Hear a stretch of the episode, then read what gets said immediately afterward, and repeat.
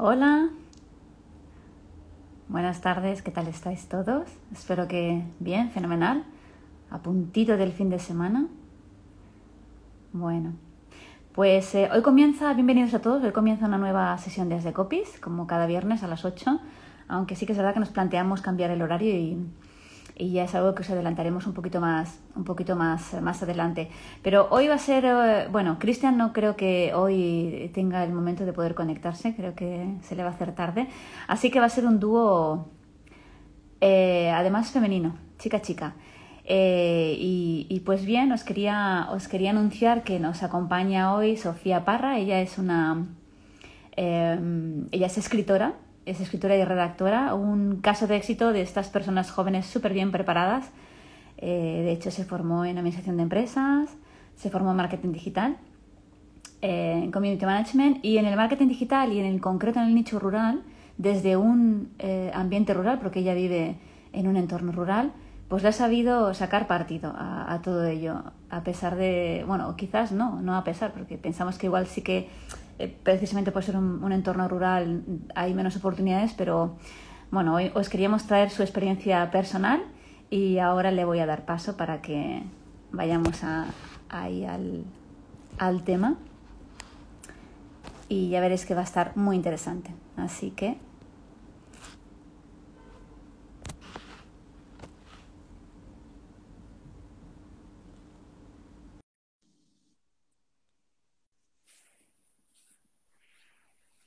Hombre. Hola. Ha sido rápido, ¿no? A ver, voy a regular un poco la luz. Sí, ¿no? Estás ahí como muy, pareces que estás ahí como en una cueva, en plan, wow. ¿Qué tal estás, Sofía? Bienvenida. Bienvenida, muchas, muchas gracias por estar aquí, ¿eh? Viernes a última hora ya estamos pensando en fiesta, ¿no? o en descanso. Muy bien, muy bien. Pues aquí anunciando, anunciándote. presentándote un poquillo, pero bueno, pues eso. Te queremos las gracias por estar aquí en As de Copies. Como siempre es un, es un, es un honor y una ventaja, bueno, súper buena de estar el que, el que vengáis aquí a hacernos visitas y, a, ilustrarnos con todo vuestro conocimiento. Y les decía a la audiencia esto, ¿no? que, que nos apetecía em, que nos contases tu experiencia en el mundo rural eh, que desde, desde, desde, donde vives eh, estás trabajando el marketing, el marketing rural y, bueno, con muchísimo éxito, ¿no? Sí, yo además es que me he criado en un pueblo muy pequeño de menos de mil habitantes de la provincia de Cuenca, así que también poder trabajar de lo que me gusta y del marketing digital también eh, dentro del pueblo es una oportunidad increíble. Mm. La verdad, sí, es verdad. En Cuenca trabajas, ahí vives, vives y trabajas, vamos. Genial. Pero tu clientela, bueno, no sé cómo quieres empezar la conversación. Igual, yo te he presentado un poquito, pero igual te apetece a ti, ¿no? Eh, presentarte un poco. Sí, bueno, yo soy Sofía Parra, tengo 24 años. Eh, como bien ha dicho Isa, eh, estudié Administración y Dirección de Empresas y luego un máster de Marketing Digital y también he hecho algunos eh, cursos de Copywriting. Y bueno, también soy escritora, tengo ocho novelas escritas, de las cuales cuatro están publicadas.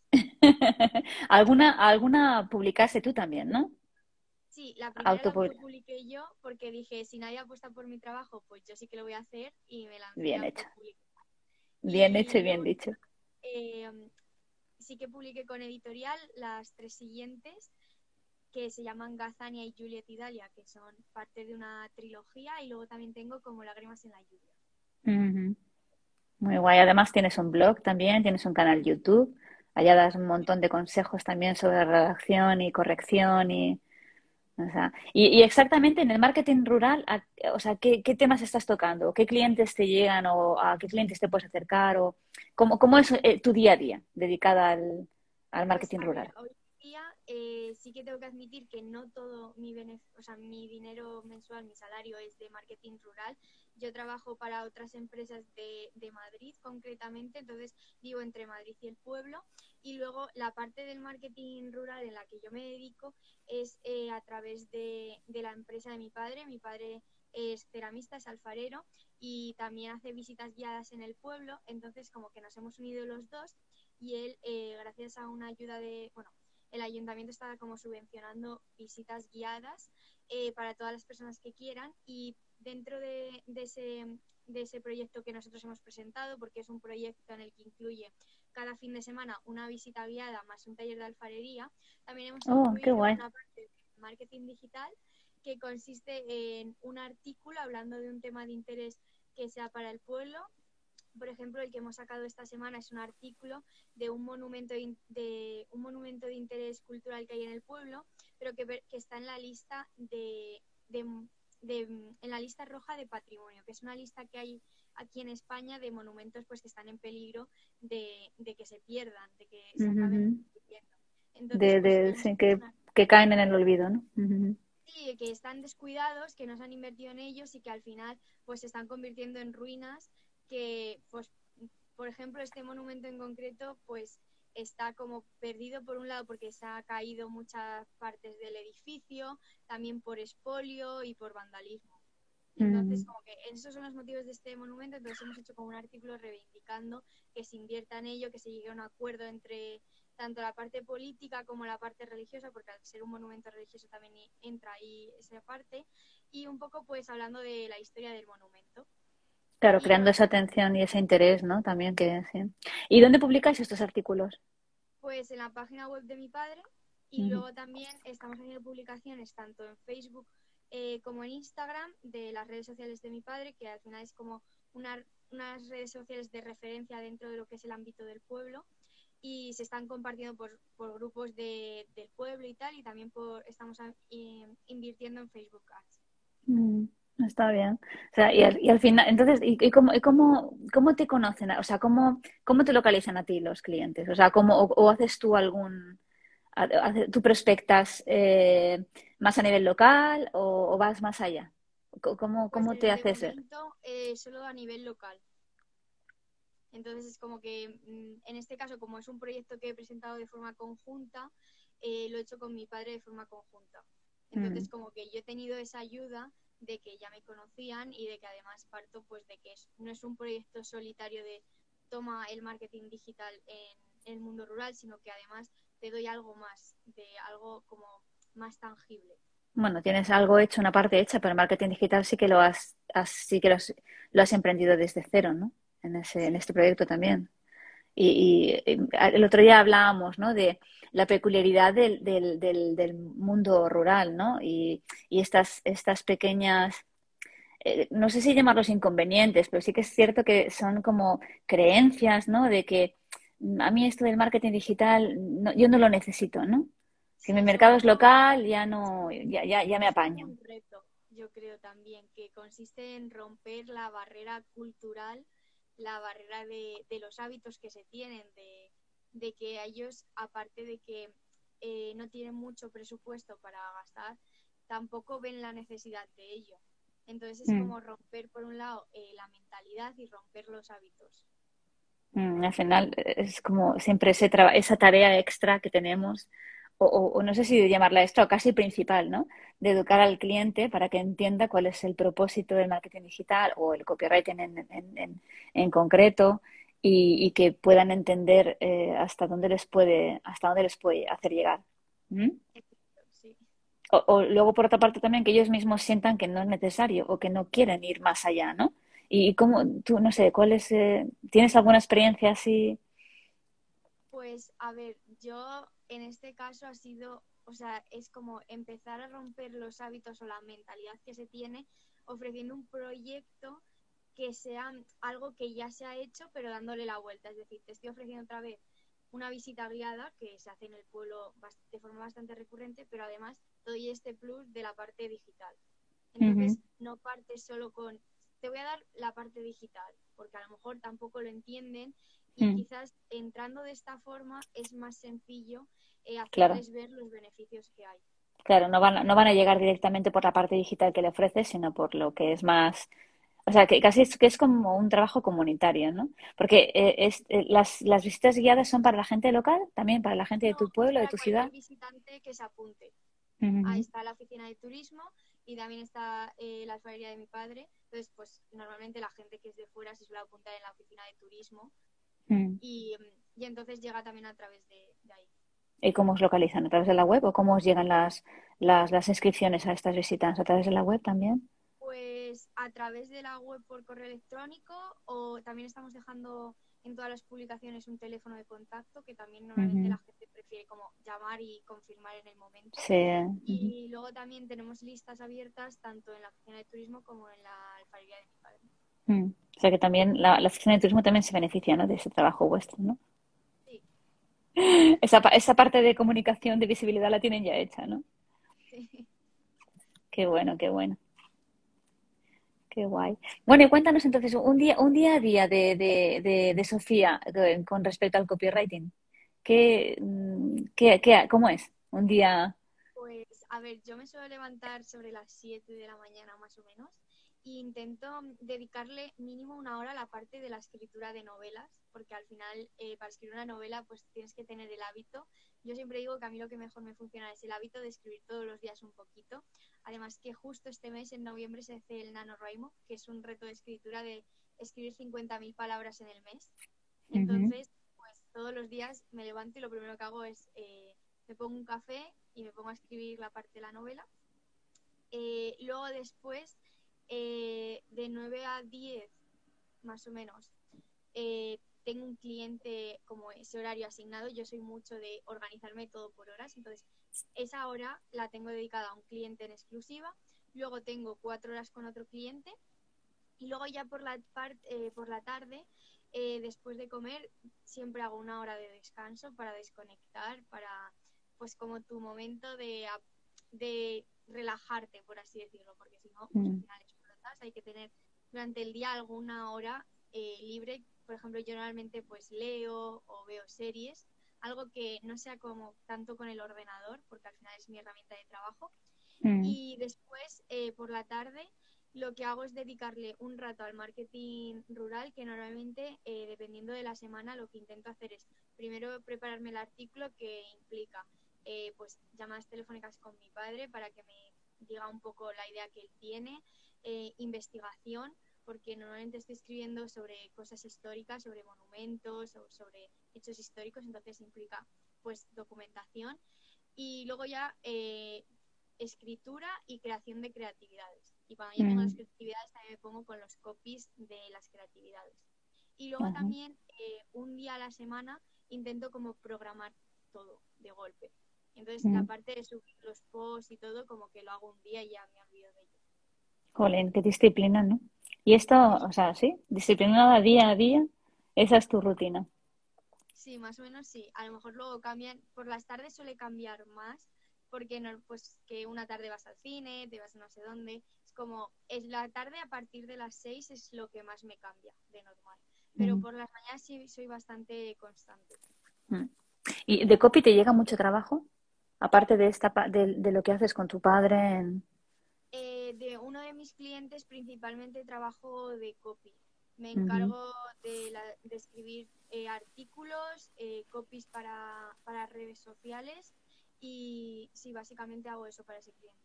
Pero tú estás, tú estás abierta, o sea, no solo, no exclusivamente te dedicas al mundo rural, o sea, al, al marketing rural, ¿no? O sea, el, el copy que tú haces está Sí, abierto a... dedicarme solo al marketing rural, pero es bastante complicado.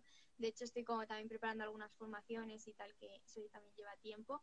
Pero ahora mismo sí que es verdad que el marketing rural a lo mejor es un 20-30% de, de lo que yo hago. de tu tiempo. Sí. Y tus clientes también llegan desde cualquier lado, ¿no? O sea, también a través de tu web quizás, o a través de... ¿Cómo te Pues contactan más? Los clientes ahora mismo que me han llegado ha sido del boca a boca. Mira tú, si es que a todos nos pasa lo mismo, sí. Uno sí que llegó porque hice una- un proceso de selección, pero a partir de ese proceso de selección eh, ha sido por el boca a boca. Porque me conocen de otra cosa, me, me preguntan y tal, pero no ha sido tanto por la página web ni LinkedIn, ha sido más de pues eh, de recomendaciones de personas. Porque tú estás activa también en redes, estás bastante activa. Tienes diferentes cuentas de Instagram, ¿no? Para... Sí, de Instagram tengo esta que es la, la de libros, luego tengo también una de marketing rural que la tengo un poco parada ahora mismo y luego ya eh, tengo LinkedIn, pero que estoy un, que no se me da muy bien LinkedIn, la verdad. Yo tengo, o sea, yo trabajo para hacer eh, posts para LinkedIn, para mis clientes, pero yo no hacerlo para Esto es que es lo que es lo que pasa. Me pasa mucho esto. Y sí, sí, sí. que me quiero dar caña con LinkedIn, pero es que ahora mismo no tengo tiempo. Es, es una red más seria y, y no sale tan, tan así, tan fácil. y también como que me pienso mucho más lo que voy a poner por LinkedIn. En cambio en Instagram pues pongo un poco lo que me viene a la mente, pero en LinkedIn lo veo tan profesional que es mm. como que me impone empezar. Ya, a mí también me pasa esto, sí. es que, no sé, es como todo muy, o sea, que es como del trabajo y el trabajo siempre es como que parece que es muy serio. Sí. bueno, pero se... ¿El qué? Sí, que pero se trata de, de, enseñar cosas, ¿no? De esas pequeñas perlitas tú que además o sea, tú también tienes una, tienes una, revista además también, ¿no? El otro día vi. tienes también una revista. Una revista literaria que llevo como seis años, creo, escribiendo. Mm. Que antes yo tenía un blog escrito y de libros, o sea, en el que hablaba, hacía críticas literarias, pero al final eh, como que me quitaba mucho tiempo, tampoco el, el, formato al final lo evolucioné hacia YouTube, sí que en YouTube sigo subiendo un vídeo a la semana, Mm. Y um, entonces me pasé como a escribir a la revista y al final abandoné el blog y escribo en la revista mensual, o sea, es bimensual. Entonces como que esa parte me quita menos tiempo. Mm, pero está muy chulo porque, o sea, está súper bien editada, además te la puedes descargar y, y bimensual está. Sí. Está también en que, la, que es una plataforma que puedes descargarla tipo formato libro. Mm, está súper chulo, muy bien cuidada además, toda la tipografía, todo el, el diseño. ¿Esto lo haces tú también? No, lo, tenemos un equipo, somos creo que 15 personas o en torno a 15 personas.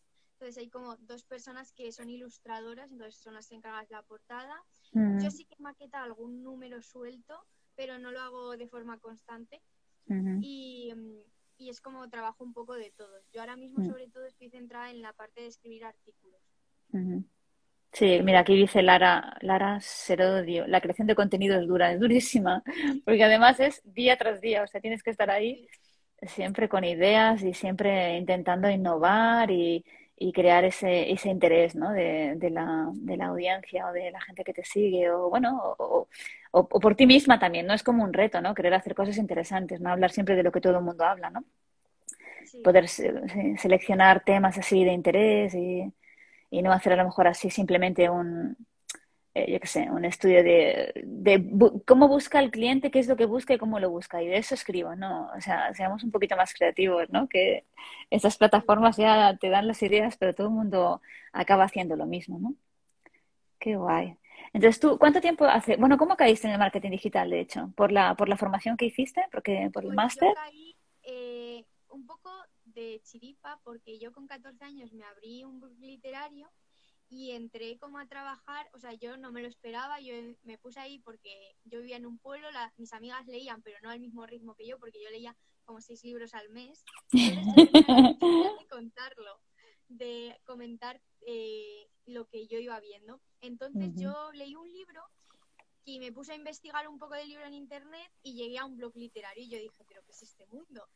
Y ya pues me puse a cotillar un poco y decidí abrir mi blog.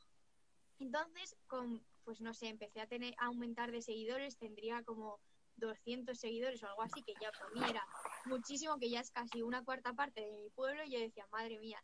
Y las esto, esto impone, ¿no? Cuando ves mucha cifra impone, ¿no? Es como que, wow, ahora tengo que estar. Sí, sí.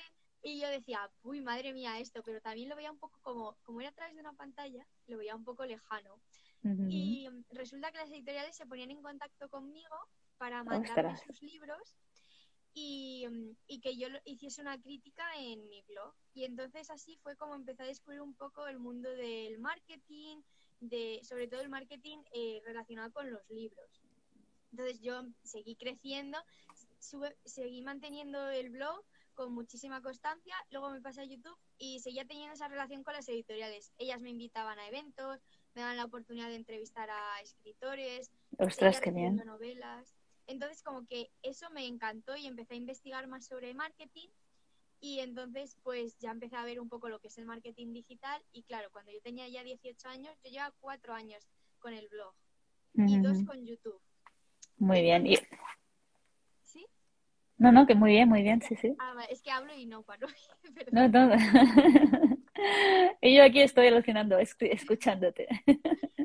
Y, y nada, entonces yo cuando tuve que elegir la carrera no sabía si marketing o empresariales porque me daba miedo coger marketing y que no me gustase al estudiarlo solo. Entonces decidí pues por empresariales, por administración y dirección de empresas y estudié la carrera y yo luego en segundo de carrera eché como una especie de programa que había en mi universidad, que es la Autónoma de Madrid, y era el programa de cooperación educativa, que lo que hacías era cuatro meses estudiabas y cuatro meses estabas a jornada completa trabajando en una empresa. Y bueno, yo escogí una empresa para trabajar en marketing y ahí ya fue cuando entré a trabajar de marketing y vi que me encantaba, pero en mi empresa era una multinacional y lo que hacían era subcontratar toda la parte de marketing digital. Y claro, yo intentaba hacer todo lo que podía de marketing digital, sobre todo tipo cosas de web, de creatividades, que me iban dejando porque a lo mejor eh, entre que se encargaban a la agencia y les llegaba, pues tardaba mm, dos semanas y yo se lo hacía en un día. Entonces como que me di cuenta de que me gustaba mucho la parte digital. Y después de esa experiencia estoy investigando másters y llegué al máster de Marketing Digital y Community Manager, que es un máster de la Universidad Complutense que al final eh, aprendes de todas las áreas del marketing digital. Y dentro del marketing digital estaba el copywriting y me gustó un montón y entonces como que he seguido formándome en ese lado. Qué bueno, qué bueno. Y, claro, como no, dedicarlo a, o implementarlo en el marketing rural, ¿no? Que es allá donde lo que más cerca te toca. Mm. O sea, y, oportunidades vemos que, que a verlas haylas, ¿no? Como las megas, ¿no? Que siempre pensamos eso, igual lo que decía al inicio, ¿no? Igual por ser así como un entorno local y tal, pero ostras, si es que además mm, mm, igual sí que deberían ellos, ¿no? Dejarse un poco o dar, dar ese salto más a la digitalización de sus, de sus webs, de, de su manera de, de comunicarse, pero bueno, mm, les tenemos que ayudar, ¿no? o, no, no sé, no todo el mundo se deja. A ver, yo por ejemplo hay una herramienta que me parece que todos los negocios deberían tener instalados, eh, sea rural o no, que es el Google My Business, por ejemplo, para el negocio de mi padre. Lo, lo creamos y es que eh, muchísima gente que llega eh, turista le, les llama por teléfono o va directamente, como puedes poner Google, el Google Maps, va directamente y le dice, es que te hemos encontrado en, en Google, el Google Maps. Y es como, pues es que esta herramienta que parece que no sirve para nada, pues sí que tiene su potencial y muchísimo. Claro, hay, bueno, de hecho, eh, eh, es donde mucha gente te puede encontrar, como tú bien dices, y, te puedes también comunicar con ellos, porque hay una, hay una vía de mensaje, ¿no? Tú puedes interactuar con, te pueden dejar reseñas, o sea, es súper importante, sí. Y además puedes también ampliarlo donde, donde está situado, incluir fotos, ¿no? Comentar. Muchas veces cuando hacemos actividades las ponemos ahí también para que, porque hay un apartado como para que pongas, aparte de las fotos, eventos. Como tipo tablón, mm. tipo para subir información y eso. Sí, sí, sí, y además es gratuita. Sí. Mm. Si tienes una cuenta Gmail, pues tienes que sacarle, tienes que sacarle partido a todas las a todas las, las, aplicaciones que te ofrece, ¿no? Google está muy guay. Bueno, bueno, pues mm, no sé, es que a mí lo que, o sea, mm, tuvimos aquí también a Laura, bueno, creo que la conoces, ¿no? Sí, la chica, sí, Laura Tárraga. Em, bueno, y la, verdad es que tanto a, Cristian como a nosotros, como a mí, nos apasiona muchísimo eh, el tema de la escritura, de la literatura y bueno, en general cualquier, cualquier, pero, pero esa es otra cosa. O sea, a ti te gusta de repente em, leer mucho, que devoras libros y te pones a escribir así porque si un día abres tu blog y dices, pues yo tengo que hablar de lo que leo, yo tengo que compartirlo. Y esto te ha llevado a... Eh, ¿Cuántas novelas dices que has, creado, que has, que has publicado? ¿O has escrito? yo he escrito ocho novelas. Pero yo ya escribía antes de abrirme el blog. Yo de pequeña ya escribía, escribía poemas. De hecho, el primero, el más antiguo que conservo, lo hice con seis años.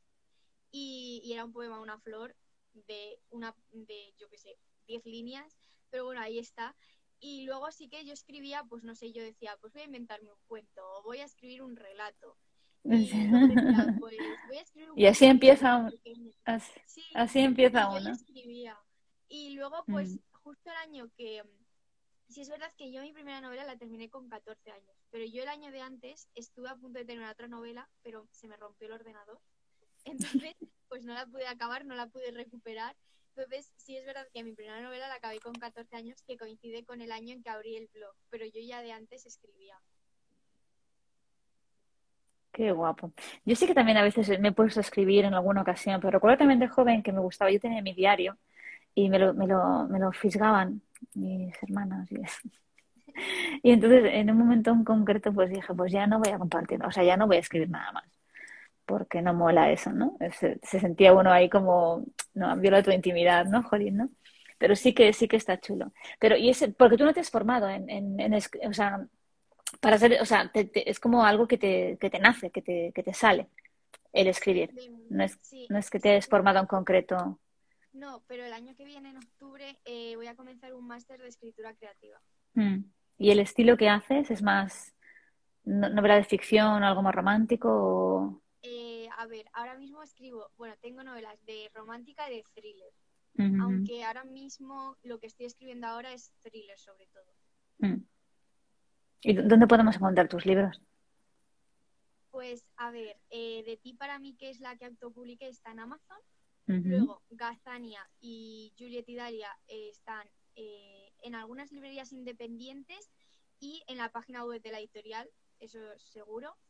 Y luego también la de Como lágrimas en la lluvia, que está solo en ebook, ese se puede encontrar pues en cualquier plataforma, eh, Amazon, el corte inglés, eh, en cualquier plataforma que tenga opción de, compra de ebook digital, está en todas.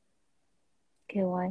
Y los títulos, o sea, lo que también hablábamos, ¿no? De Gazaña, ¿qué te inspira o qué te hace pensar el título? Primero escribes, primero, eh, em, o sea, ¿te viene antes el título que la historia o empiezas a redactar y luego ya el título es algo que sale durante la escritura o al final del libro? ¿O cómo es ese desarrollo de, de creación de tu, de tu historia, de tu libro? Pues a ver, yo con Gazaña eh, tuve un...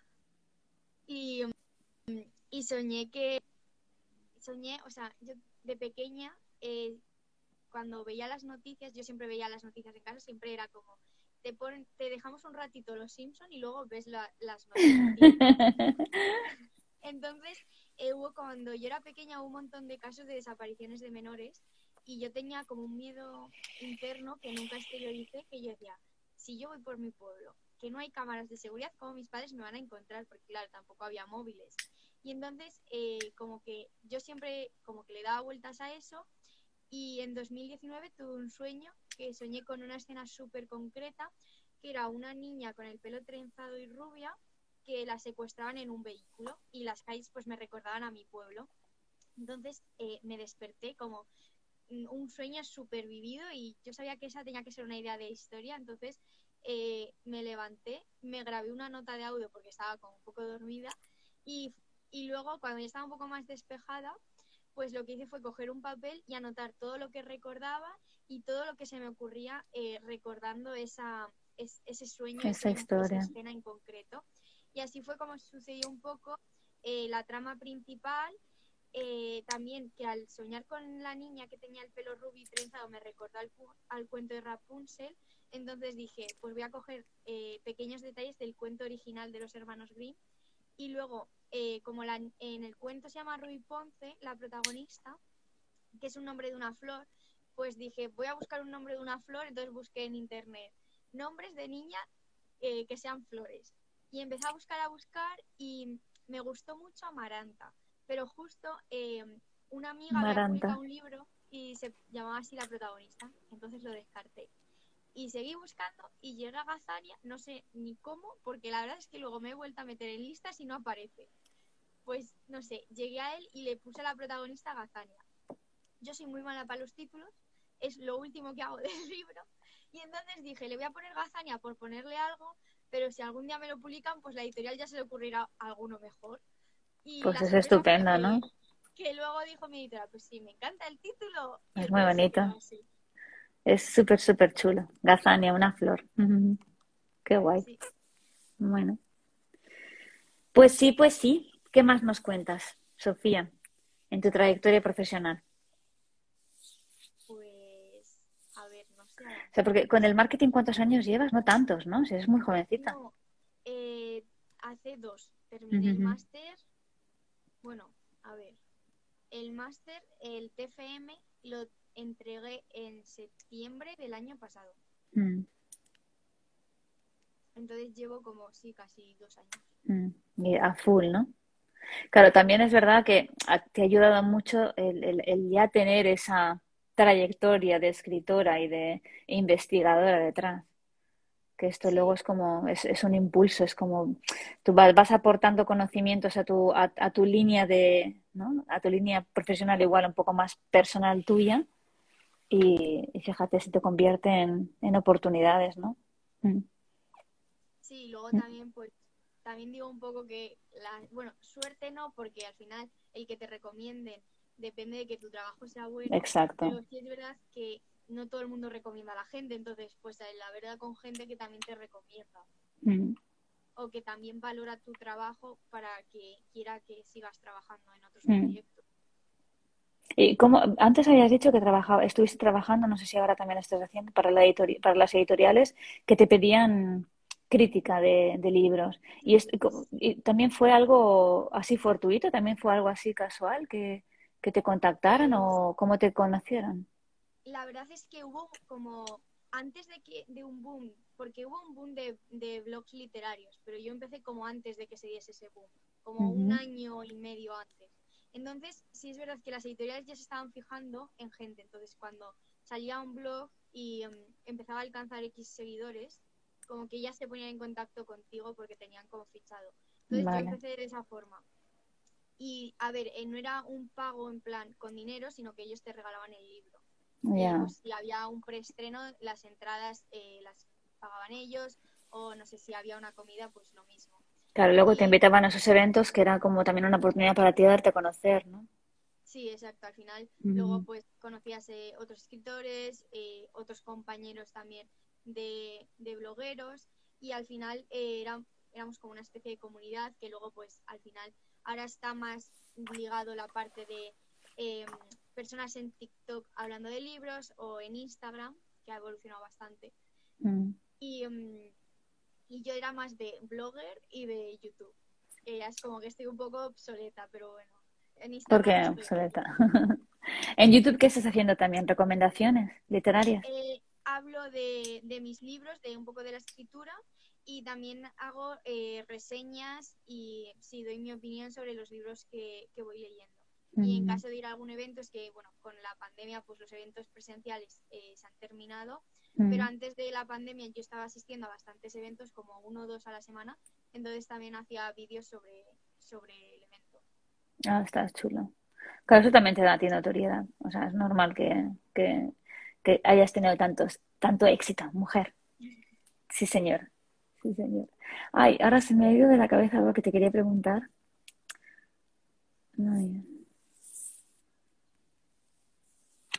Ay. se me ha ido. Bueno, luego, a ver si, a ver si vuelve. Sí, ay. Ah. Bueno, bueno, bueno, bueno. Ya llegará. Bueno, pues sí. Pues no sé. Mm, ah, ahora mismo no estoy trabajando en multinacional. La, multinacional solo estuve de prácticas, estuve dos, ocho meses.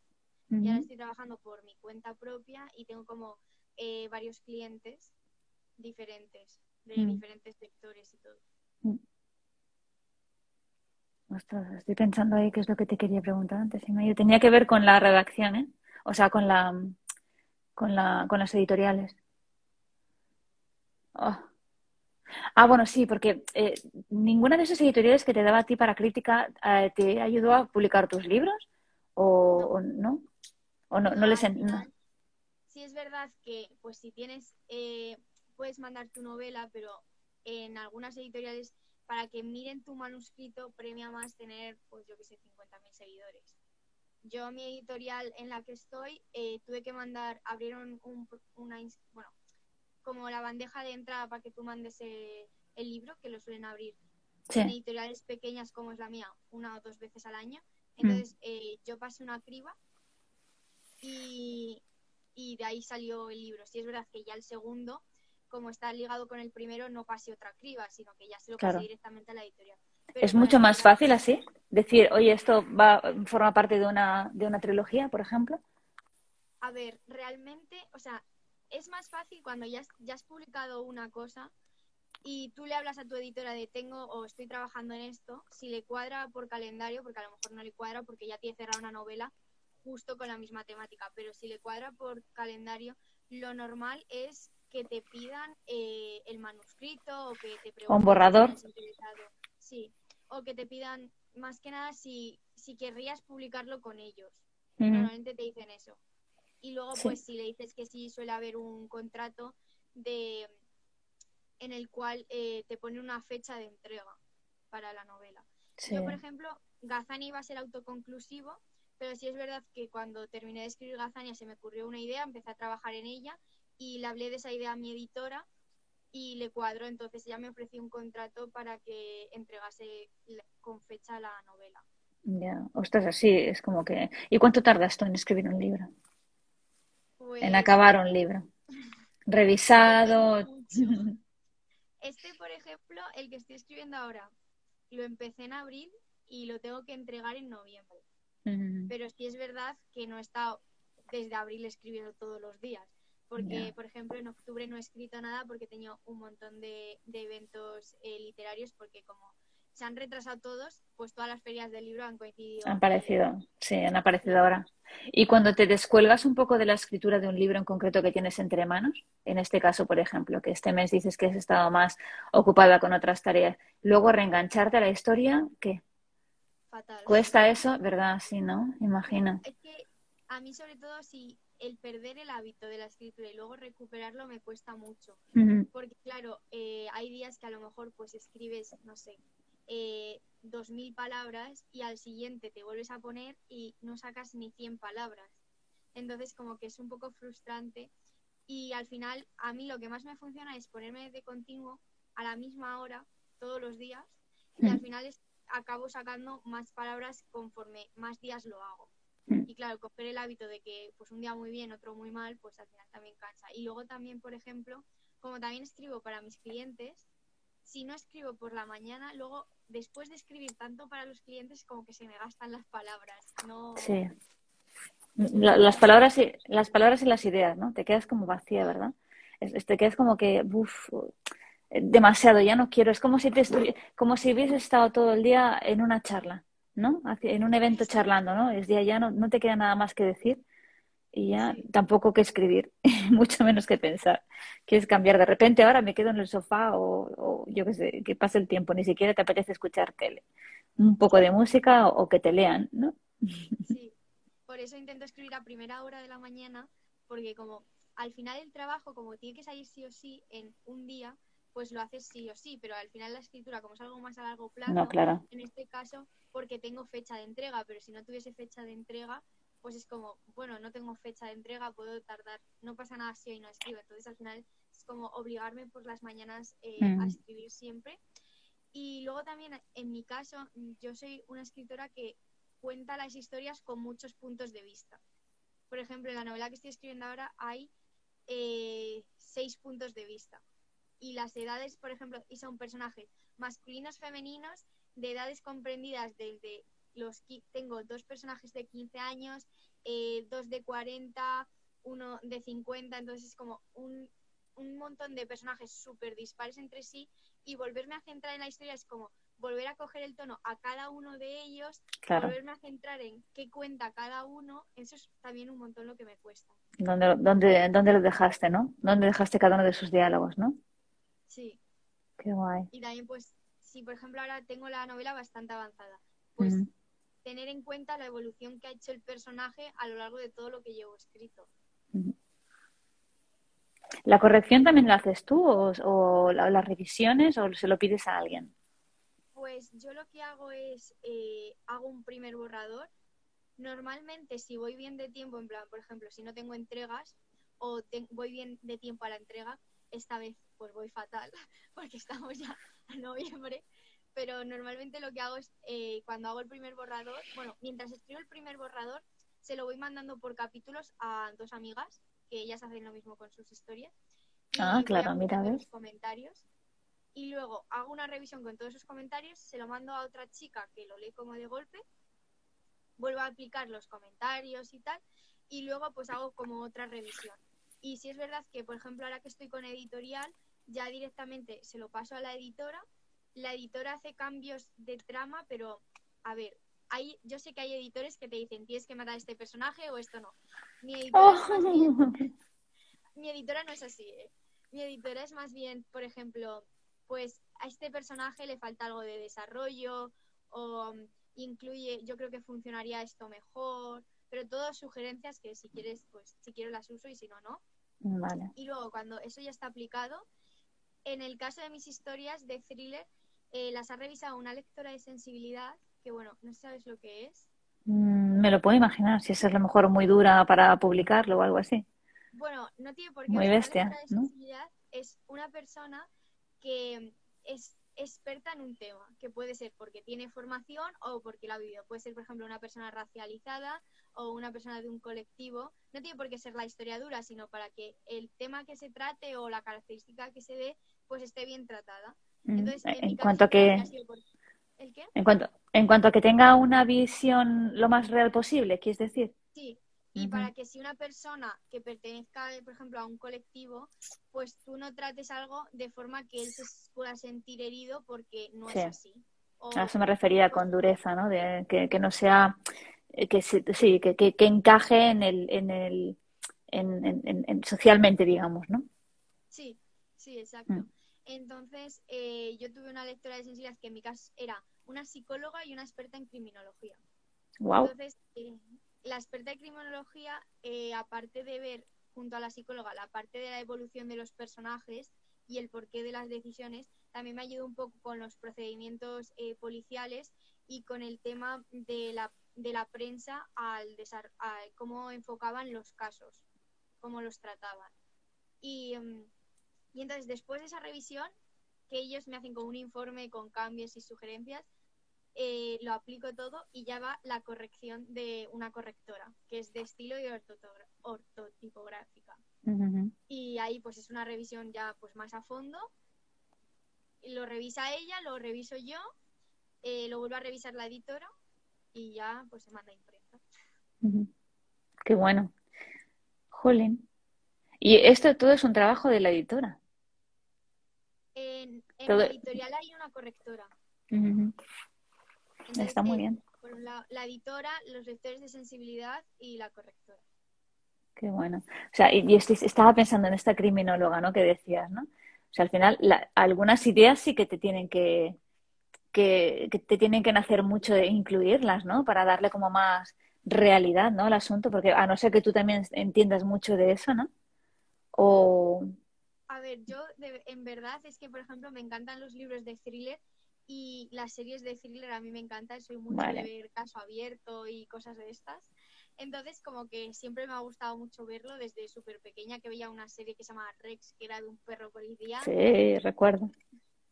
Pues desde esa, yo la veía súper pequeña y que yo me acuerdo que mis primas a veces decían, no puedes ver esto y yo, pues si en mi casa lo veo, no te preocupes. Pero desde, yo siempre he visto este tipo de, de series y tal, entonces como que también me llama a escribirlo. Sí, bueno, me refería más a esos aspectos más técnicos, ¿no? De incluirlo para que sea, para que sea realmente, de incluir algunos aspectos muy técnicos en este tipo de asuntos, ¿no? Para, para que sea aún más real, ¿no? Pero sí, bueno, me imagino.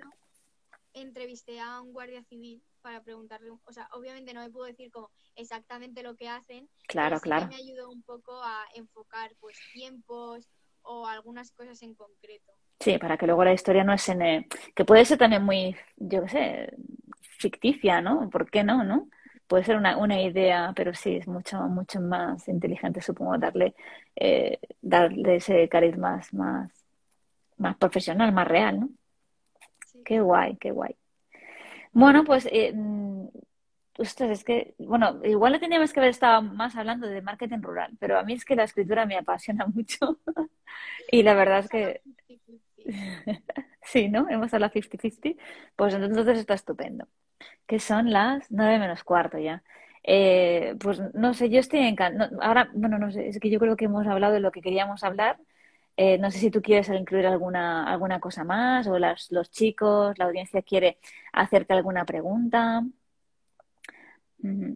Y, y, si, pues eso, si estás, me habías comentado, bueno, si, si tú podías, si, si quisieras también hablar de algún proyecto que tuvieras entre manos o habías hablado de una formación que estás trabajando también. Ahora mismo, bueno, estoy preparando dos formaciones, una orientada como para la gente del mundo rural y, o sea, orientada a que conozcan pues las herramientas que hay disponibles, que podrían usar y los beneficios que tendría usarla y luego otra orientada a escritores que terminen de escribir su libro y quieran eh, publicarlo.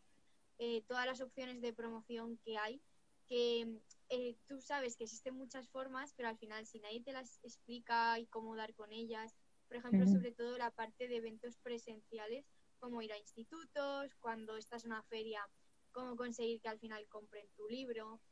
Entonces, como un poco de truquitos y tal que yo he ido aplicando eh, cuando voy a eventos y tal. Y luego pues estoy también eh, terminando la novela que tengo que terminar este mes. Y de momento este mes ya no tengo más proyectos que con eso es suficiente. Jolín, estás súper ocupada, chica. y estos... Las formaciones las llevo preparando tiempo, entonces mm. no le dedico mucho tiempo al mes. ¿Cómo las, ¿Cómo las promocionarás? ¿O cómo las...? Pues las de marketing rural las quiero promocionar por ayuntamientos directamente, en plan en persona ofrecerles como la formación para impartir. Y mm, la de escritores... Eh, más enfocada entonces a, más enfocada a, tu mercado local. Sí, sí, empezar por mi mercado local y luego ir ofreciéndolo también, eh, o sea, principalmente de ir de forma presencial, pero también eh, ofrecerlo por más ampliando más el rango.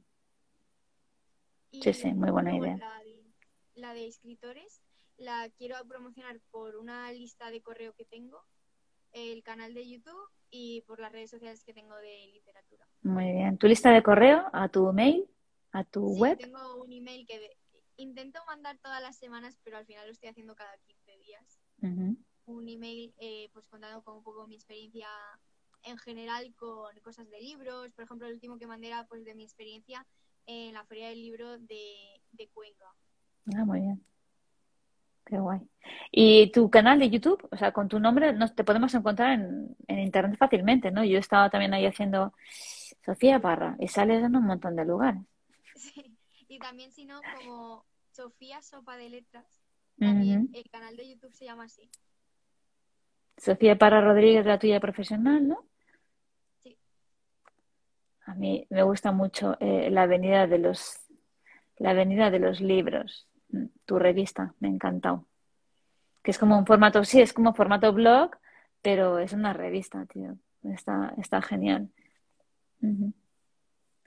Qué bonito. Qué guay. Te felicito. Te felicitamos esas de copies, Sofía. Eh, estamos encantados de tenerte aquí, de haberte tenido aquí. Ya sabes que eres bienvenida en cualquier otra ocasión, siempre que así lo decidas, así te apetezca. Nosotros estaremos encantados de volverte a, a recibir para contarnos cómo, cómo va la publicación de, de, tu nuevo libro, eh, cómo, si lo quieres promocionar aquí, eh, eres bienvenida a hacerlo. Y, pues estamos en contacto, que ahora que nos conocemos un poco mejor. Y, bueno, pues ya sabéis, chicos, dónde podéis localizarla. De hecho, en el, en el, en el copy del post, eh, del extracto del vídeo y, de, y del vídeo que colgamos también aquí en YouTube y en el extracto que colgamos también de, del podcast, mm, incluiremos tus, tus direcciones de contacto, o sea que todo el mundo sabrá dónde te puede contactar para, para, para cualquier cosa que necesiten, sea eso, pues eh, trabajo, o recomendaciones, ¿no? Literarias o de copy, de marketing rural. Sí. Muchísimas gracias por invitarme, que me lo paso genial, de verdad. Qué bien. A ver, si la próxima vez puede estar Cristian también. A ver, si es que Cristian va a tener que ser por, la por las mañanas. O sea, al final vamos a tener que cambiar las sesiones a las mañanas. Que tampoco creo que sea mala idea. Y de hecho, mm, si nos paramos a pensar un viernes a las 8 en verano, igual sí. ¿Sabes? La gente no le cuesta tanto engancharse a Instagram en directo, pero en invierno cuesta un poquito más. Pero sí, sí. La próxima vez que quieras venir, eh, Sí, aseguramos que Kristen está aquí, aquí que le da, que le da como es el alma de la fiesta. Pues muchas gracias de nuevo, Sofía, y, bueno, pues nos vemos muy prontito. Vale, hasta la ¿Mm? próxima. Hasta la próxima. Gracias a todos los que habéis estado aquí y, y pues eso. Gracias por seguirnos. Que tengáis un muy buen fin de semana. Chao.